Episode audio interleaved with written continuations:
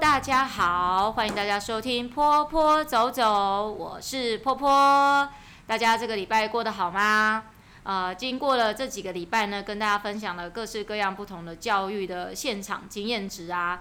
呃，有朋友跟我反映说，他们也想听听不一样的主题。好，没问题，波波绝对有这些菜可以端端给大家来品尝品尝。但是呢，我们要现在品尝的第一道菜呢，要给大家一个稍微就是重口味一点的。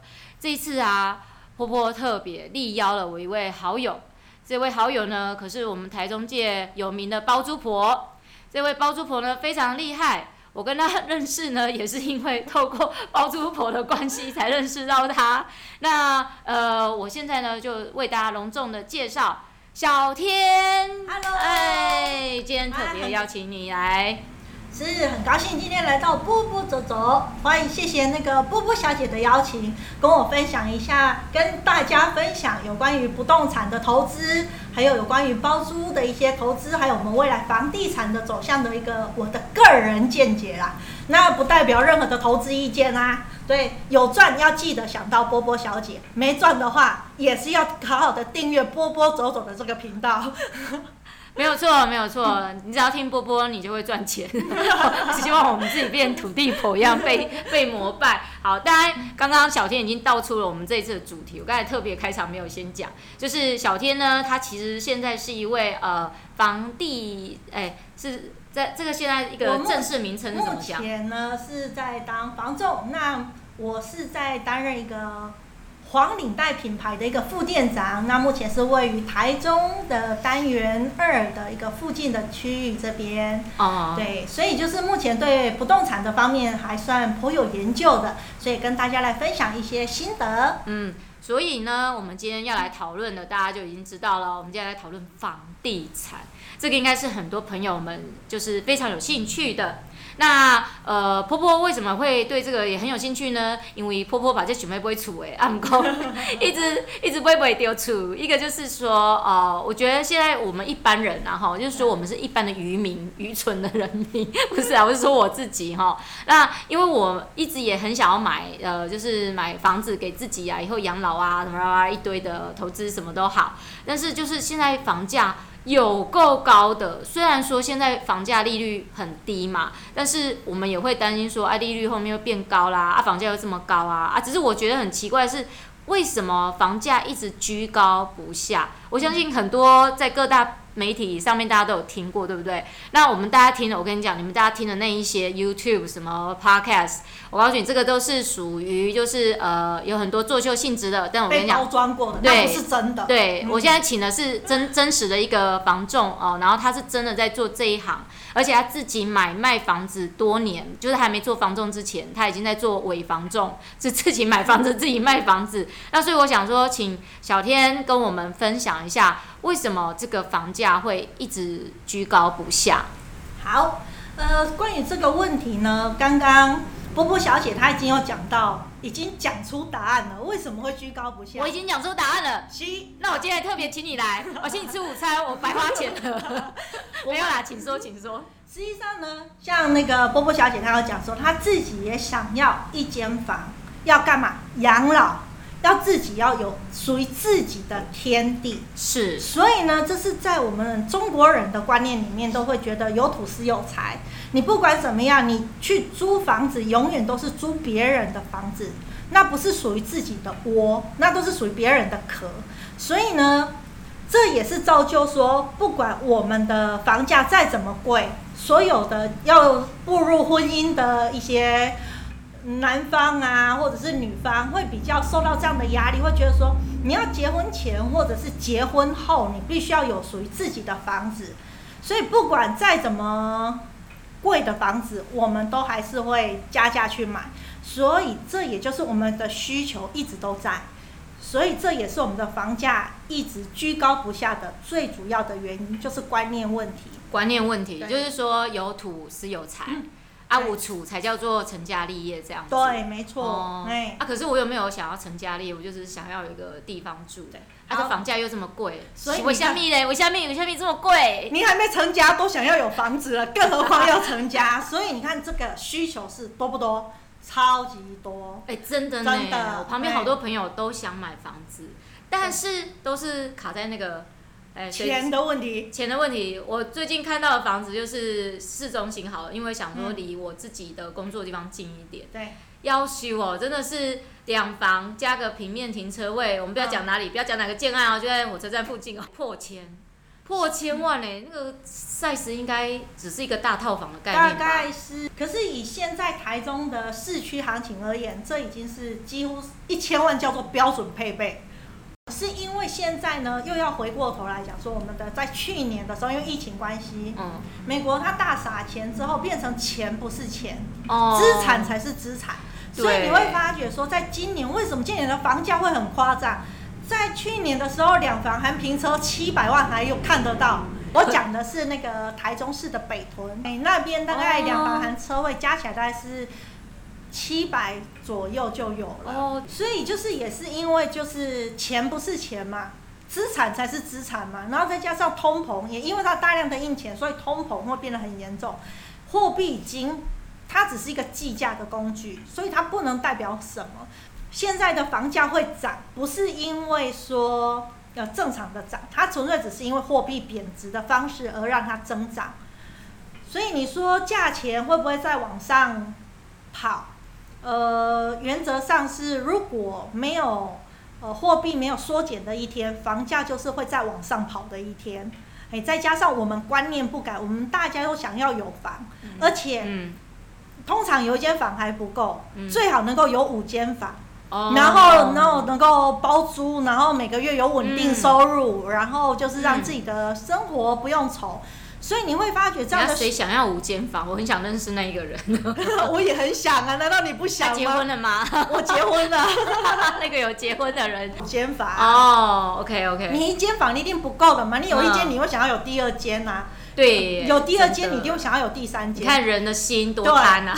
而且你会发觉，你要的不是只有。你如果只有一间房、两间房之后，你就想要有店面。对。对，你会有店面之后，你会想要有透天。对。有透天之后，你会想要有电梯别墅。哦，对。因为你会对自己的生活品质会想要越来越好，这是人是一定的。越来越要求。对，越来越要求。嗯、所以呢，房子永远不嫌多，房子不像汽车。嗯汽车它可能会去侵蚀你的一些资产，会让你的荷包变薄。汽车就是个赔钱货。哎，是这样？就是比较也是有赚钱的汽车的品牌啦，只是那个我不是我们去能理解的世界。对对啊，房子通常是几乎在台湾，它好像跌的几率不高。尤其如果再加上地段的加持。对对，像刚刚波波有讲啊。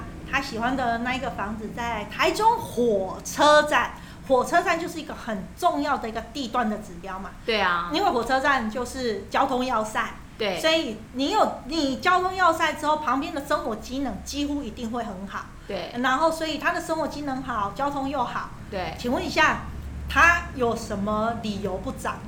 对啊，那个我去买，我不不是要去买，我说我去问的时候，那个代销都一副就是很拽样子，就是对，对我们就是这样，然后他就没有下面的话，我想说啊，你这个房价那么高，你难道没有想说跟我就是好好的说一下，叫我买这样，他连这样都不都没有，你知道？对，因为那个代销小姐她也会觉得说不怕卖不出去，对，因为现在房价真的涨得太凶了，对，所以他们那一个案子好像也没有几个月，几乎就可令掉了。对，好像已经快完售了。对，嗯，就是除非是比较差的楼层，或者是有一些抗性的一个楼层，嗯、它才会放比较久。那放比较久，不是除了抗性以外，再就是它的那个价钱也很有抗性，才会放到现在。它价钱也是很高。嗯、对，就是它就是死不降价。对啊，问的时候年年今年今年问的时候，它已经跳了。涨了三次，对，涨到我问到第三次，我觉得连那个代销小姐都不太想理我了。然后我就觉得说，这个房价其实我觉得是这样，因为我们现在呃，虽然我们的薪水基本起薪有调整，嗯，但其实对很多人来讲还是很高的一个数字。就对，当然，你看我们我们的薪水永远就只有差不多是那样。可是他的房价却是几乎是千万，谁有办法一辈子就是赚到一千万？对，所以就是找对父母投胎，这是一个很重要的一件事情。真的。对，那很多时候呢，我们已经过去来不及追忆了，我们已经没有办法。没办法重新投胎，对，不能重新投胎啊！对啊，我们要好好珍惜生命哈，不要因为房价而那个。就是想要再投胎这样。对对对，这个你要你也要确定你投胎的那一个是有钱的父母，如果不行的话，你就白死了。对对对。所以结论就是我们要怎么样，很好的珍惜现在，然后要怎么样的方式可以去呃有效规划自己的存钱，然后投资，然后买到属于自己的第一个窝。嗯嗯嗯。哦，所以就是说，现在像这样子的高房价，其实它是因为整个大环境的关系。对，这是一个大环境引起的。第一个是大环境嘛，啊，第二个就是你讲的就是观念问题。对，其实这也是台湾人，虽然你刚才讲中国人的概念，你讲是中华民国嘛，对不对？对，然后就 对，然后只要是华人，华人都有这种观念。哦，那其实我觉得。这个好像是我们从小到大根深蒂固的一个观念，对，就是你要有房子，你才是真正拥有财产的人。可是我也觉得很好奇，拥有房子其实你也同时在负债，因为你要借钱。那但是那个负债不在，我觉得在台湾人的眼里，好像那个并不叫做负债，那个叫做你拥有的资产。你有能力去付那样的债，也表示你有能力赚那样的钱。是是不是这种观念，对不对？关于这个问题呢，那个小天也来分享一下我的那个投资心得好了。好好好，呃，我们要听赚钱的。对对，这是赚钱的，可是 好讨厌。首先呢，我没有父母的资助，我跟我先生两个都没有父母的资助，但我们的买房呢，也都是靠自己去。第一个重点，你必须要呃白手起家。那白手起家就是你要先存到第一桶金。你没有头期款，这一切都是免谈。所以你的在存第一桶金的时候是很辛苦的，这一定要去强迫自己要达到的一个目标。那你存到第一桶金之后呢，好不容易就是买到了第一个房子。那买到房子之后呢，因为我们买到那房子，我们觉得好喜欢，然后我们也把它装潢得好漂亮。最后呢，用好漂亮的价钱把它出租出去。我现在目前住的。呃的房子呢是跟别人租的，我目前居住的房子是租的。那我住居住的房子呢，它的状态不是很好，所以呢，我就跟房东讲说，不然我帮你改造，因为我自己会改造房子嘛，我自己我帮你改造，那你房租算我便宜一点。所以呢，我也是帮我把我自己用赚来的钱买到了第一个房子，拿去做赚钱的工具。所以它的租金大概有两万多，那我现在的租金大概是只有一万，所以我光这一万块的价差，就是我一样是有地方住，那我把我的房子拿去出租，那我就有一万多的价差。那这一万多的价差拿来去缴我的房贷，虽然还有差那么一点点，那则至少你会觉得说有人帮你去补房贷，再加上你自己要对自己也是要有期许，要不断的存钱。那我也会觉得说，买房子去做存钱这个阶段呢、啊，这个这个动作比买保险的那个什么什么投资理财保单好。Oh. 可我不知道这样会不会那个保险的人也会不会来打我？不会，没关系，我们还没找保险的人来。就是我会觉得说，你的这样子的差额，因为我换算下来，就是我每个月我还要再缴给我的房贷，就是大概还要再缴一万块左右。那可是这房子二十年后，它就是属于我自己的，然后再加上说我拥有它的时间，再加上它未来增值二十年这一段的时间的增值，所以我会觉得它的投报率相对的比一些保单的投资理财的方式还要划算的多啦。那不过这也是大家要自己量力而为，要看自己的能耐。那这个呢，也是要归功于说。呃，我很会算，因为我很爱赚钱嘛，所以关于这种套利啊、赚、嗯、钱的，一定要先想好，之后再去执行。这样、哦。所以其实你的呃观念是说，在这种高房价居高不下的状况之下，你还是会去想办法。用房子再去赚钱，对，然后你租，就是像你现在租的房子比较便宜，但是你真正自己买的房子又装很漂亮的，你是租高价出去，对，所以你在这个装潢啊，还有那个买房子的本体成本所有的摊算之下，其实是划算，很划算的哦。所以其实，在这种居高不下会买房子的人，其实都是别有用心。啊，不是，就是说，就是你们有你们，其实有的人的想法是不一样的。嗯、那这样子会有房？你觉得这个房价会有降价的一天吗？因为呃，如果房价要，我们有分为两种，一种叫降价，一种叫崩盘。哦、那我我是觉得崩盘的话。崩盘是不是整个世界都崩了？哎，崩盘它唯一能够呃有崩盘的道理，就是当我们大家全部的观念都改变了，我就是不买房了，嗯，然后而且我也不租房，嗯，对，让那些房东也没钱赚，嗯，所以这样才会导致崩盘。那在这样的、哦、这样子的状况有可能会发生吗？所以就是这样的几率相对的比较少一点嘛。嗯、如果说呃有没有可能发生？可能会发生在战争啊，或者是比较一、哦、像叙利亚那样子。哎，对，就是比较呃极端的状况。极端的，对，我觉得这个战争很有可能哦。疫情都没有把房价给打垮，对，所以只有战争。可是我倒觉得这个，我倒觉得不用想那么多，嗯、而是你要自己去想你自己想要的是什么。嗯、那我刚刚也有讲到，你说是崩盘嘛？那另外一个是崩盘，另外一个叫做房价回档。回档，对，嗯、回档就是它可能它呃降价，可能说呃降价几率可能不是那么大了。可是至少你要说。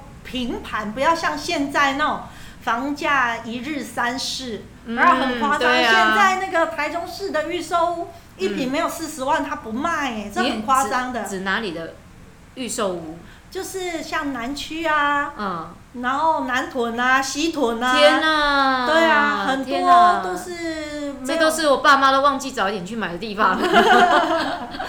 所以就是还是主要是说你要看你的个人的需求是什么。是。那关于回档的话，就是主要就是还是我们的房市会受大环境的影响嘛。对。那有讲到去年 Q 一的状态，所以大家就是美国那边大量印钱，所以钱不是钱，资产是资产。是。所以那现在呢？害我买的美金都不值钱了，真讨厌。哦，我要告诉你说，哎，现在那个投资不代表任何的那个建议哈。哎，对对对。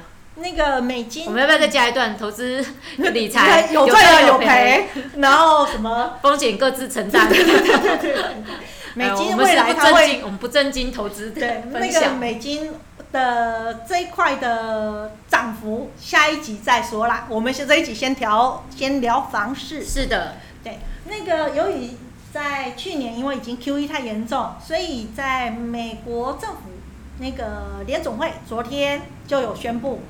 他说：“这从这个月开始，他要开始做购债缩减，他要把货币缩减政策。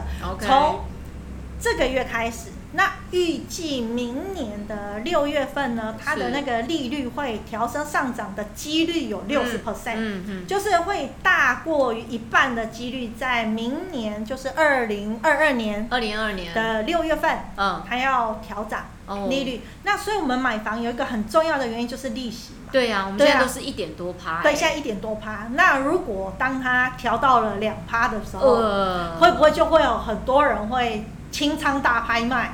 就是如果像他在北屯啊，有买比较多预售屋的一些单子，他本来想要预期赚的利润，嗯，可能会赚不到了，而且他又有交屋的风险，交屋会。让他变成很大的负担，对，所以这时候就会有一些部分开始抛售。哦，那至于你说抛售之后会不会变成，呃，他赔钱卖，因为要赔钱卖才会崩盘嘛。哦，哎，这种几率会高吗？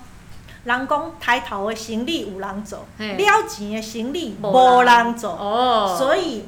能够捡到回档平盘卖出卖出的一个房子，嗯、我也觉得那也算是不错的机会啊。嗯，所以他本来要赚一百万，对，然后就像你曾经讲过是，可能他良心发现了，他 赚的十万，或者是他只要降低自己的风险，啊、对，嗯、降低自己的风险就是赶快出清，哦、对，抛售。所以在这种房价很高的状况之下，就是如果他。他不是降价，而是变成利息往上跑的时候，顶多就是他用他当初买的呃比较低的价格，但是他不要赚太多了，再加个一点点钱卖给你这样而已。对，对，就是这时候是我们是可以去捡便宜的时候啦。哦。对，那你说会到崩盘那个，我觉得几率还是不大。哦。因为房子永远不嫌多嘛，嗯、嘿。啊，那个会不会是只有在我们华人的世界里面才有？因为像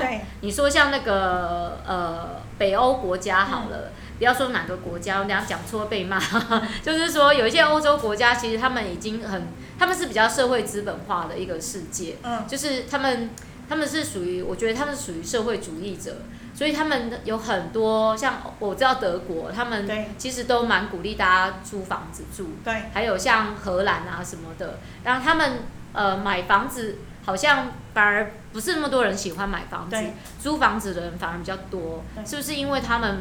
呃，租房子的价格比较合理，也比较多补助的关系。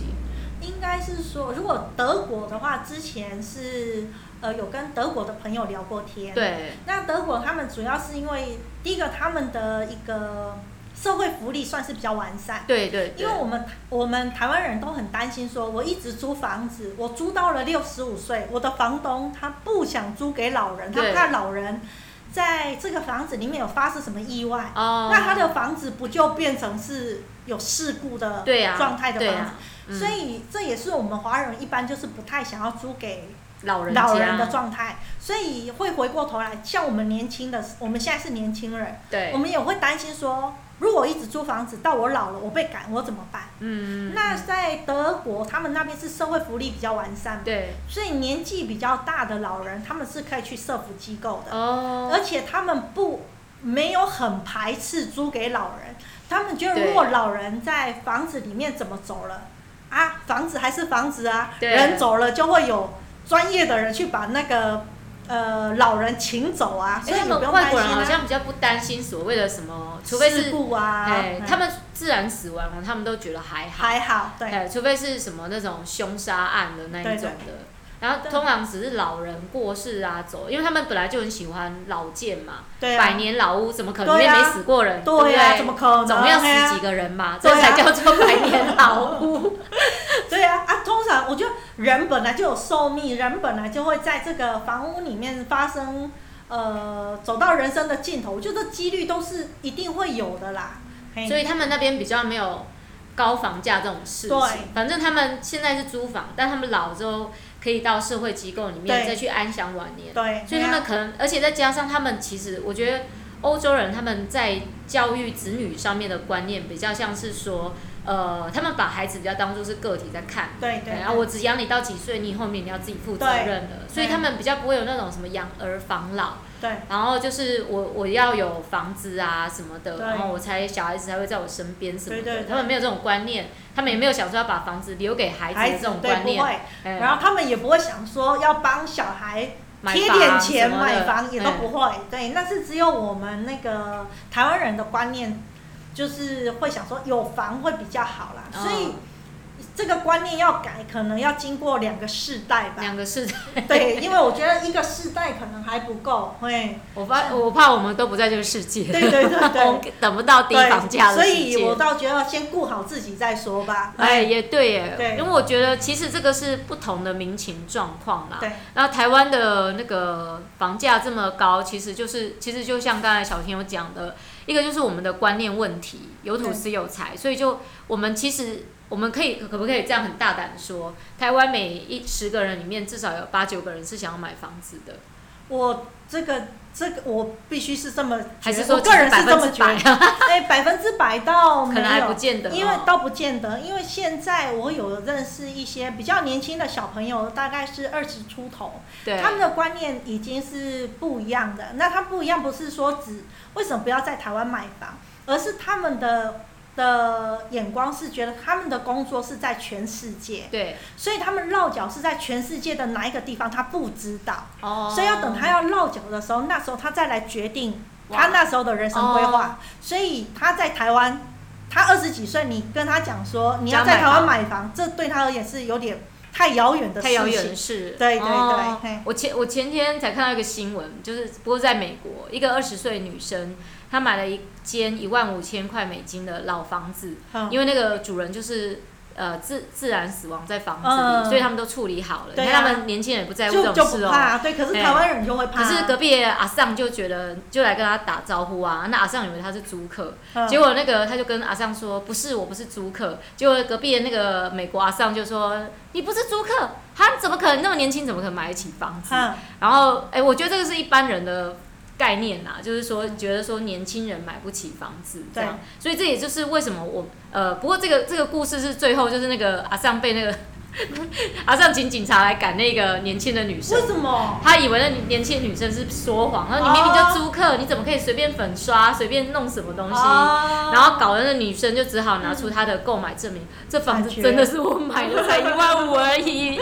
呃，嗯、对，就是说，其实就是我们。为什么我们会觉得房价居高不下？我觉得这是大部分年轻人呐、啊，就是可能就是说。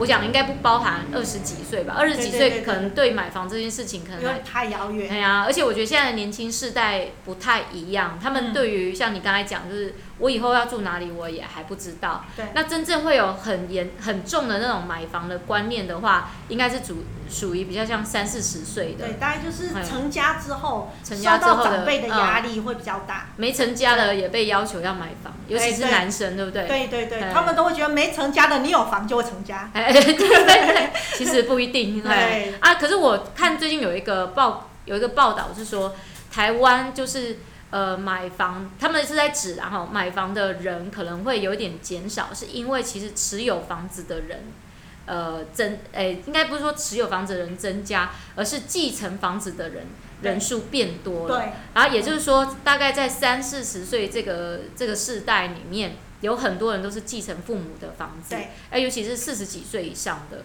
因为他们的父母亲可能都已经七八十岁了，可能有人走了，所以他们就会有所谓的继承下来税，因为这是好像是从继承遗哎那个什么那个叫遗产税吗？嗯呃，还是叫继承税？呃，继承必须要等。老人家离离开了之后，才能叫继承。对，而如果老人家还在的时候，这个叫赠赠与。那他们是说，最近发现这种呃缴这个继承，这叫遗产税。对，他们发现这个缴这个钱人变多了，嗯，表示说最近继承房产的人很多啊。这不是说最近，这应该说这这这一阵子这几年来的观察。那也就是说，在我们的可能我们自己的上一代这样子，嗯、可能就是呃六七七八十岁的一些老人家，他们可能那年代买了很多房子，嗯、所以他们都留下来给他们自己的孩子。对。那这个这个会不会就是未来会产生一个，就是说可能需要房子的人不会变得比较多？因为现在都有讲老人人口红利的问题嘛，老人其实是越来越多，那我们出生率又很少，这会不会造成那个？我还是要问，这样会不会房价会不会往下跌的一天？我要为大家问，因为这个问题很好，我觉得这也是我们要需要去思考的一个问题。像是那个我阿妈，就是给我爸爸有一间那个，就是我阿妈已经离开了嘛，嗯，然后他有一间那个三合院，那这个三合院呢，是来自于我阿妈的。阿阿妈的祖传不是祖产吗？我阿妈的公公，这个叫什么？阿妈的公公。我阿妈的阿祖，我阿祖，阿祖，我对我阿祖盖的。好，好，那这个房子大概至少也有六七十年了。哦。对，好，那我们又回过头来想说，这个房子呢，呃，落到了我爸爸的身上。好，那现在呢，这个房子就变成是三个人共有了。房子已经是七十岁了。那我爸呢也是七十岁，那你要想我爸的人生，假设，呃，我爸再过几年好了，我们加个二十二十年上去好了，嗯，这个房子是有九十岁，房子的屋龄已经是九十岁了，嗯，那再来就是我哥哥去继承了嘛，嗯，那我哥哥继承了这个房子之后，这房子九十岁的屋龄的房子，我们要怎么去利用它？他在。九十年前所设计的、所规划的的一些呃屋子的使用状况，已经是不符合我们的现代使用。再加上说，那个屋龄九十年，你也必须要花很庞大的一笔费用来去维修它。哎，其实再放个十年就一百年了呢。对，那可以列为古迹了。对啊。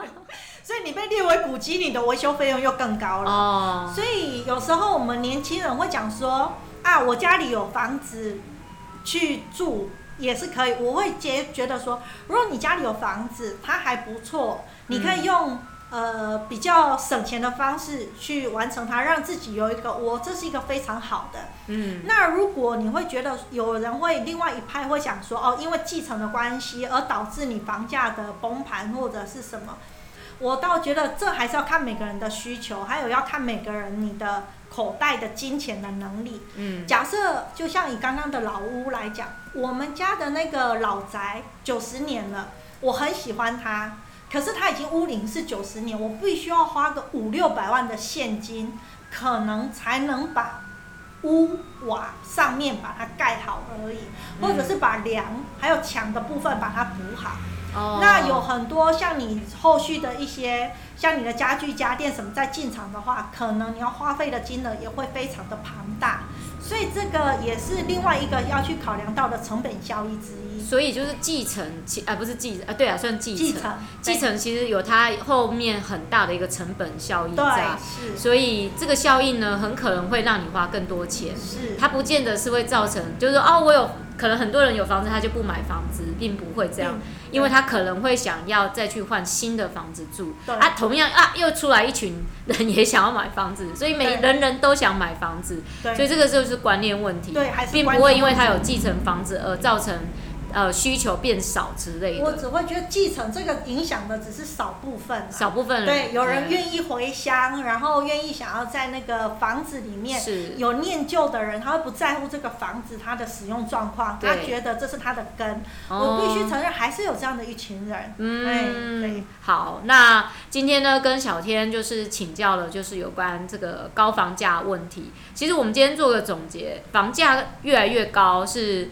呃，很多原因造成的，可能就是说有观念问题啦，还有利率的问题，还有，还有就是所谓的地段。对。哦，那是不是就是说，其实跟有一些人有在讲啦，就是说跟那个成本。